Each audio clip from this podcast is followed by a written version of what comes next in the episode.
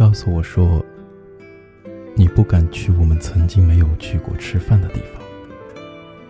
那样的话，你会觉得很遗憾，没有带我去过。听着的时候，我在想，你真的有那么痴情吗？可是最后又为何放我走了？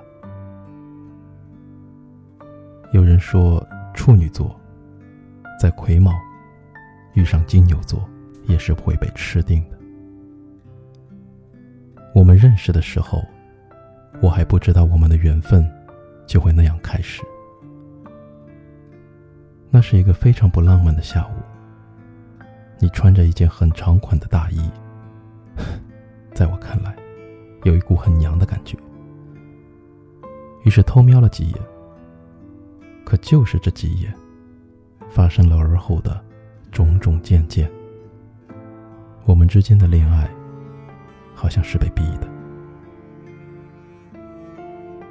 那时我们相处不久，学校便传我们是男女朋友。那个时候我们的城市还很保守，特别是在学校这种地方。我不知道究竟是谁传的。可是没有主见的我，就真的变成了你这所理由的女朋友。四年的时光很甜蜜，直到大学毕业，我们各奔东西。你把所有你最爱的东西都带走了，唯独没有带走我。我试图把我们从前一起看的电影票还你，可你眼。却红了，说要留我做纪念。是对我来说，你只要说一句“要我陪你”，我便会毅然决然的跟你。可是，你头也不回的离开，好像我们从未相爱。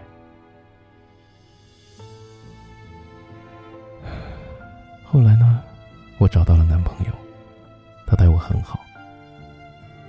有时候我会拿你俩比较，他比你成熟一点，更能忍让我。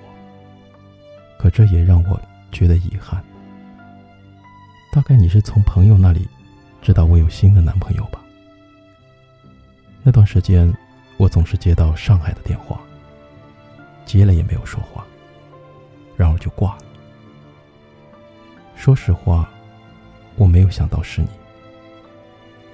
我差不多已经想不起你的存在，它封存在心底的某个位置，不会被轻易的想起。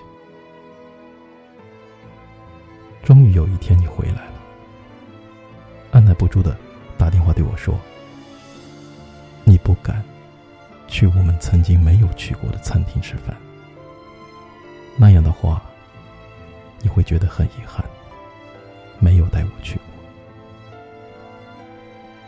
宁愿相信你的痴情，可是只能远远的祝你安好。